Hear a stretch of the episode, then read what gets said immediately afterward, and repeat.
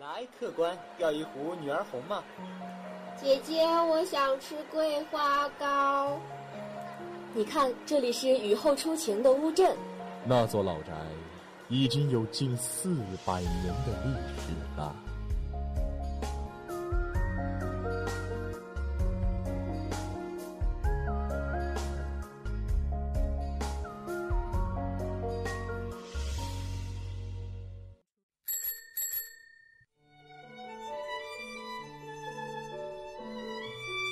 在巷子的那一头看风景，我站在巷子的这头看你。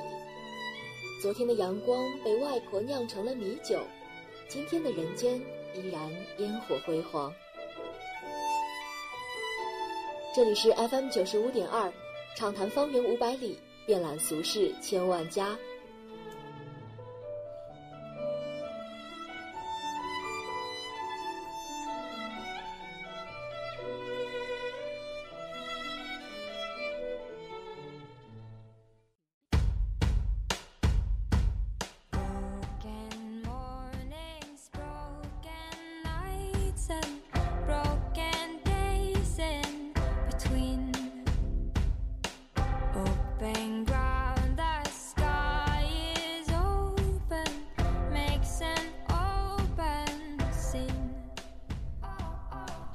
各位听众，北京时间的十九点十四分，这里是 FM 九十五点二浙江师范大学校园之声，现在又到了方圆五百里的时间了，我是今天的主播魏瑜。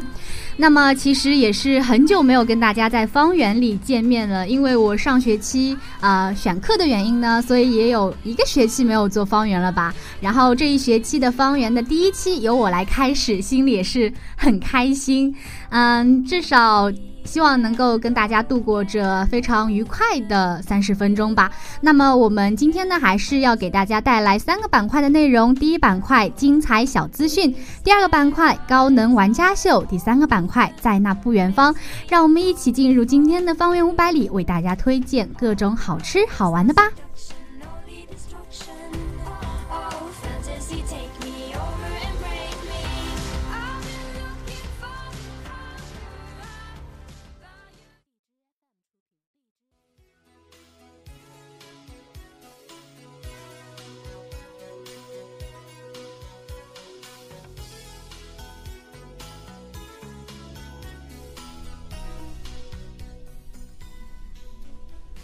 首先，今天的第一个板块精彩小资讯将为大家带来三则非常精彩的推荐吧。那么，首先第一则当然少不了我们的吃货们的福利了，就是来自于北门的一家美食推荐。那么，每到开学季的时候呢，会有各路的小伙伴们开始我们学校附近是不是又多了什么好吃或者好玩的小店呢？那么这学期刚刚到北门的时候呀，我就看到了一支非常长的队伍。当时因为人太多了，所以也没有去凑那个热闹。但是扫了一眼那家店的名字，叫做鲁人甲。当然了，这么长的队伍也明显的让人根本做不了一只路人甲吧。这家店的名字呢也是很特别，因为呃。他们的店里的特色就是各种的卤味吧，所以这个名字也是非常的嗯相映衬。当秘制的卤鸡爪出锅的时候呢，鸡爪的香味和卤香融合在一起，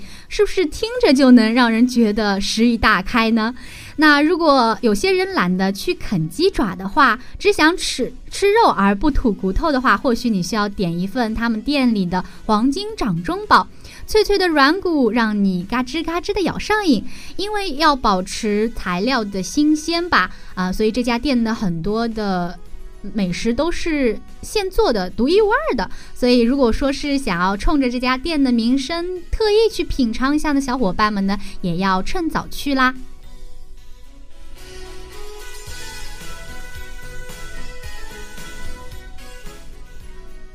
那么今天的第二则小资讯呢，是关于一部微电影的。因为刚刚过去的二零一六年呢，是我们红军长征的八十周年胜利，也是为了纪念这个胜利啊，我们的浙师大初阳学院的第三、第四学生党支部呢，也是自主的编排、啊拍摄、剪辑了一个微电影，并且给它起名叫做《力学长征，力行传承》。这一个影片呢，全部都是采用他们手工来制作、打造道具，再加上采用光影的形式，虽然只有短短的五分十秒钟，但是也是生动的还原了长征八十载的这样的一个漫长的历史，用非常丰富的形式啊，而而且他们非常有张力的表演来刻画。长征中的老党员或者说是青年党员的风采，也是展示了我们伟大长征的薪火相传的精神。虽然说在这个微电影中也是看不到一个演员的正脸，但是我们也能够从中体会到他们那一份为了纪念这个长征胜利的浓浓的心意，然后还有他们最真挚的那一份情感。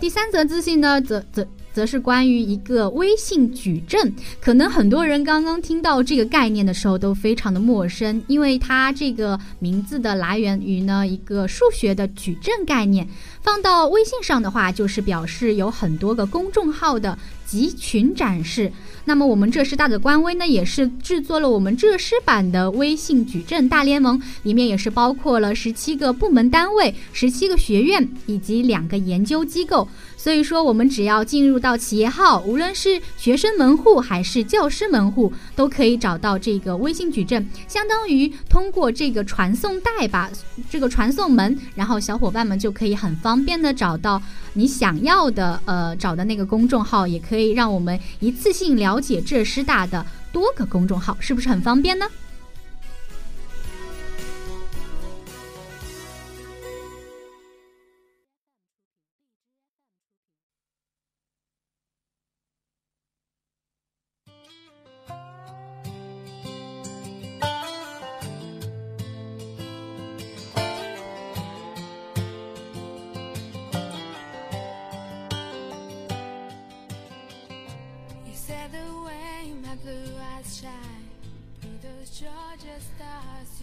我们今天的第二个板块高能玩家秀呢，呃，则是要给大家带来比较嗯充满知识的力量吧，算是，呃，因为相信我们的听众朋友里也有很多喜欢读书的小伙伴。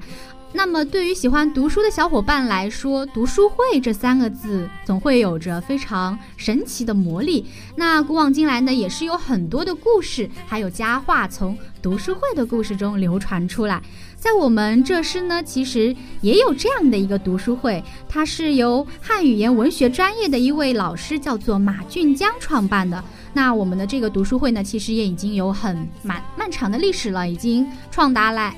自从它创建以来，已经过去了六年。那这个读书会也是一直的在进步变化着。今天我们就很有幸的请到了一位呃读书会的来自读书会的亲密的小伙伴，一起来跟我们讲述一下读书会以及他与读书会的故事。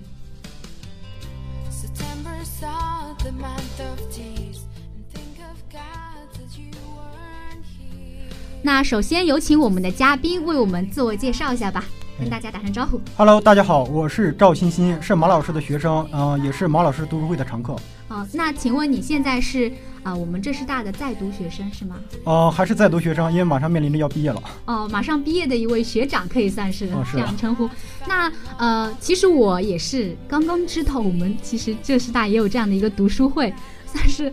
我可能不是特别了解这方面的内容。那你当时是怎么得知这样的一个读书会的形式呢？呃，其实我还不是中文系那个科班出身的。我当时是大一的时候去马老师课上蹭马老师的课啊。马老师在他课上把他读书会的消息放出来之后，我根据马老师的消息，然后根据他的时间和地点。然后找到了读书会这么一个群落，一个部落。哦，就是说你原先就是因为是马老师的一位粉丝，可以这么说，然后听到他放出的消息就慕名而去了。我们换个词吧，追随者，因为粉丝紧接着追那个相对应的是一个偶像的崇拜。然后我我本身 我是拒绝偶像崇拜的，我也不称作任何人的粉丝。嗯，这样可能追随者更加合适，是吧？对。你们这个读书会是在什？一般都是会在什么时间或者说是什么场地举行呢？呃，我们之前的时候，因为在大一的时候，马老师当时是把读书会定在二十四幢四零九和四幺幺，因为这两间屋子是一间，其实是一间。嗯。当时中国现当代文学的学科基地，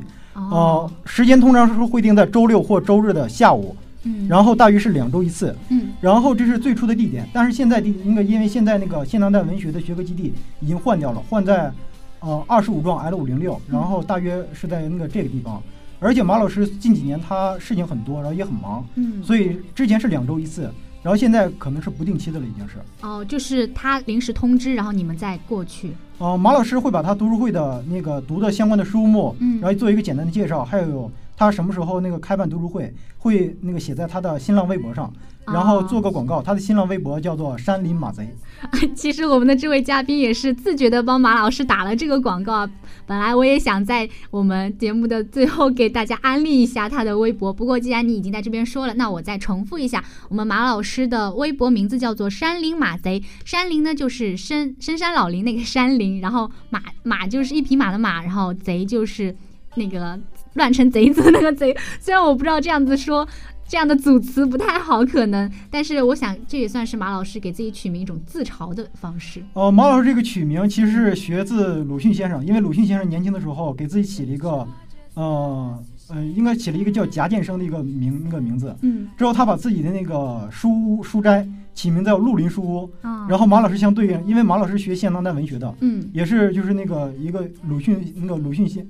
很敬佩鲁迅先生的人，嗯，所以那个马老师给自己起的名字叫山林马贼。哦，原来是有这样的一番渊源。那如你们这个场地一般就是在那两个教室，不太会变动，是吗？呃，这个在这两个场地中间的时候，偶尔的时候，马老师会把场地定在初阳学院，就是新那个初阳湖旁边，嗯初阳学院的一个教室一个教室里，啊因为那个地方临着湖，呃，那个就是透过窗子看到湖，然后边看着湖边读书，感觉那种感觉很惬意。比较有意境，是吗？对的，啊，那其实所以说啊，不是说光是在某个固定的地点，如果真的想要参加我们读书会的小伙伴们，还是要去关注我们马老师这个微博，然后具体看上面的信息来参加这个读书会。嗯、也是这样的吧。嗯，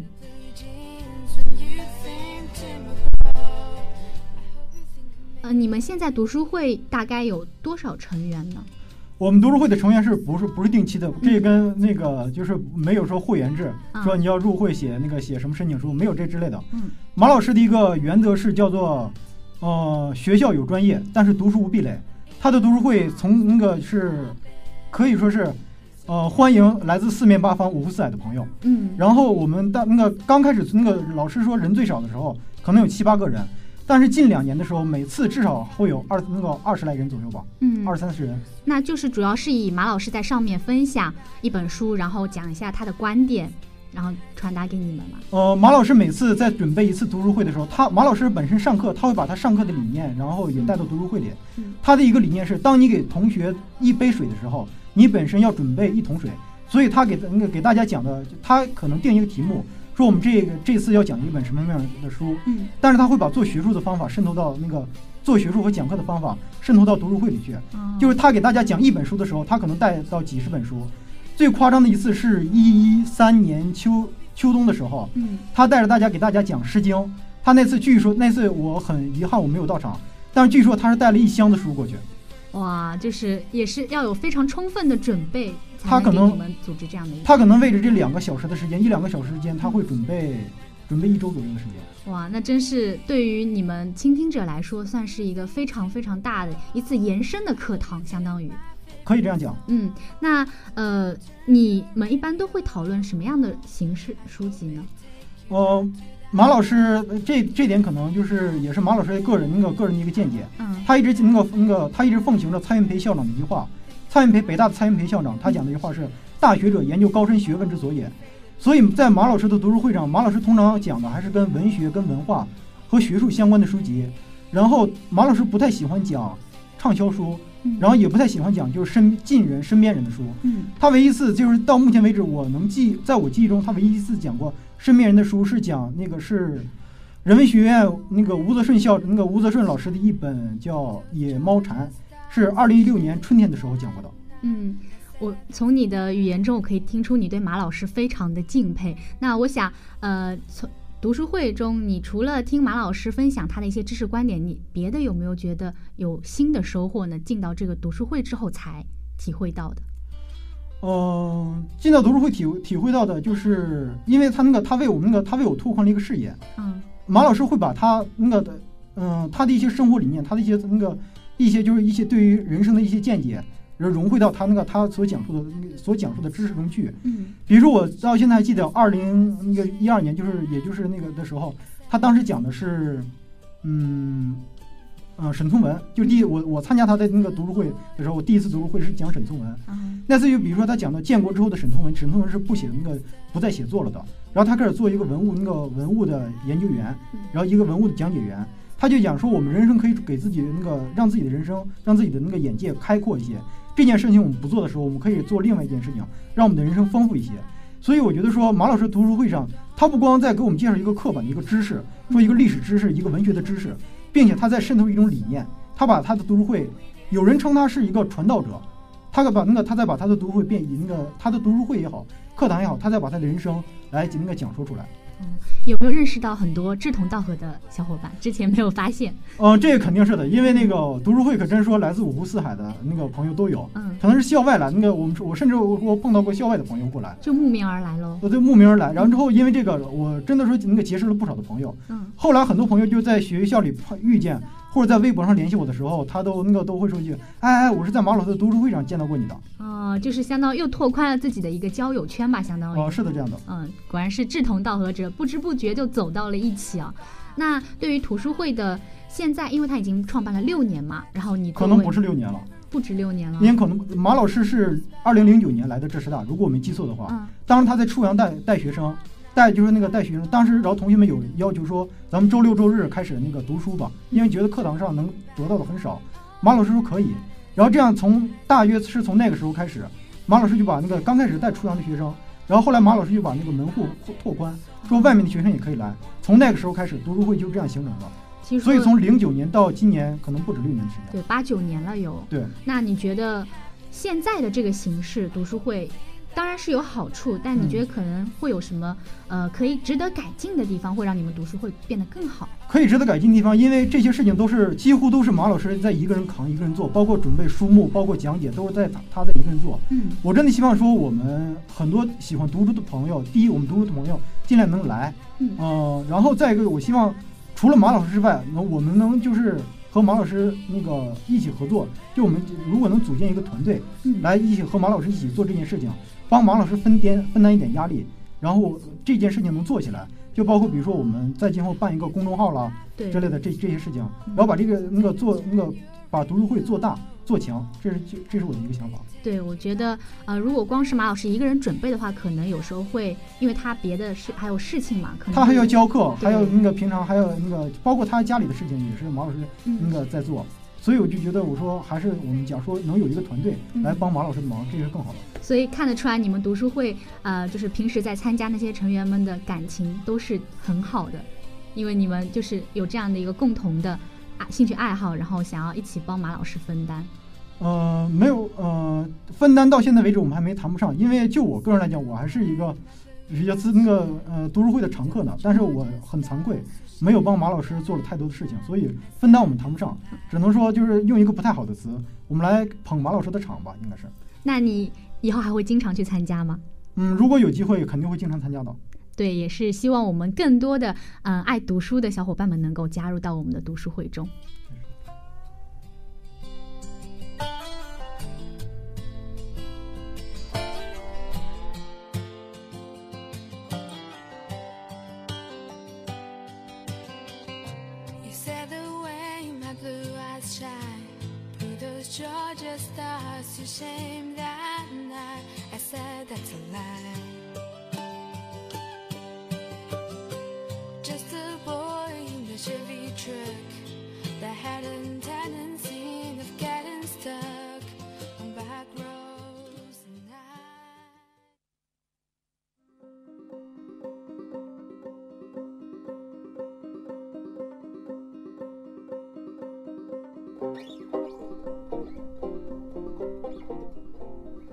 那刚才也是跟我们的一位读书会里的常客，一位非常喜爱读书的学长一起来聊了一下我们浙师大的这样一个读书会啊，也是希望如果有听众嗯、特别喜欢读书，然后也想要进入我们的读书会中呢，可以去关注一下马老师的微博，然后也是希望大家都能够在读书会上有一些的收获吧。那么今天的第三个板块，在那不远方呢，呃，就要为吃货们来谋福利了。呃，聊完刚才那个呃文学啊，比较偏向于文学啊书籍方面的内容，让我们现在一起来放松一下大脑啊、一起来进入一个美食的世界。今天要为大家推荐的呢，就是一道酸菜鱼。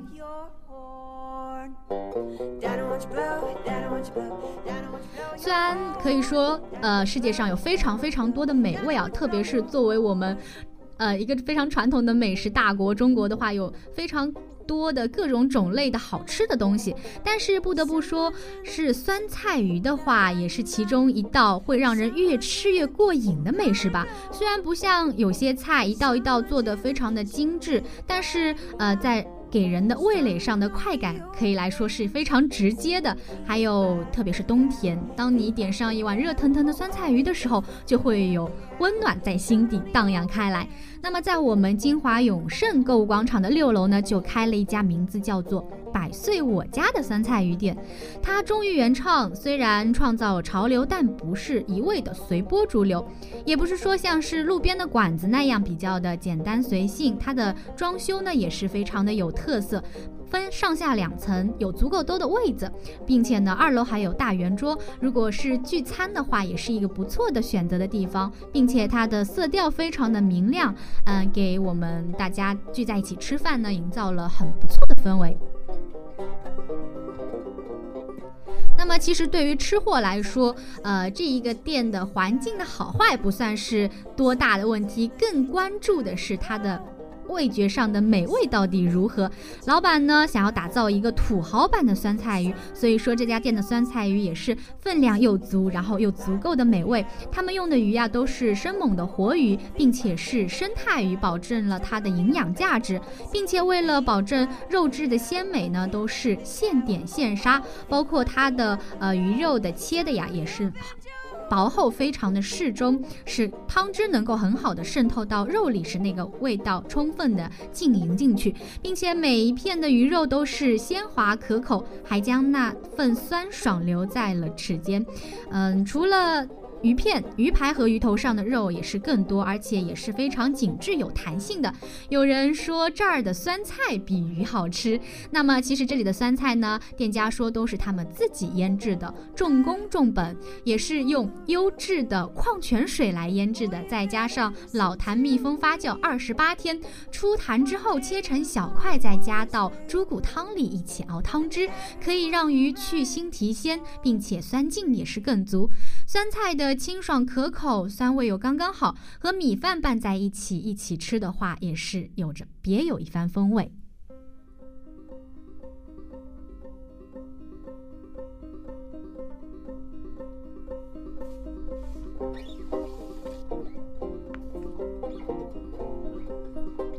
此外，说一道美食究竟好不好吃呢？除了它的肉质本身，它的汤汁也是非常重要的。那么，在百岁我家的汤底呢，是精心熬制了四个小时的大骨浓汤，再用古法秘方来炖制出真正的营养。一上桌，猪骨浓汤混合着鱼肉和辣椒的香味就溢了出来，让人迫不及待的想要开始大吃特吃。那么，大骨汤混合了鱼肉的浓郁。辣椒的麻香，酸菜的酸爽，一勺入口，瞬间就能让你能量值爆棚啦！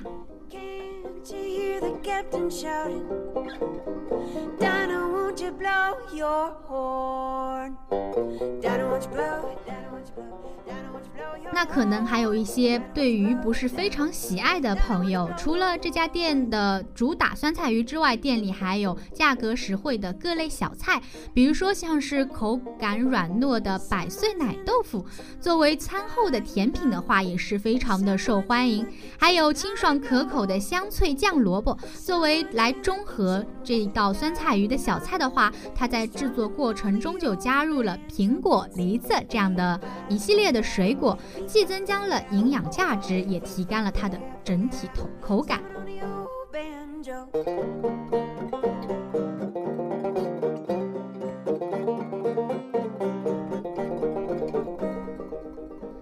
On the old banjo. 苹品我家鱼汤，享百岁健康。在这样一家有个性又有颜值、做菜又好吃还健康的店里，有你不容错过的酸菜鱼。趁着天气还没有完全的热起来，快点约上几个小伙伴一起去吃个畅快吧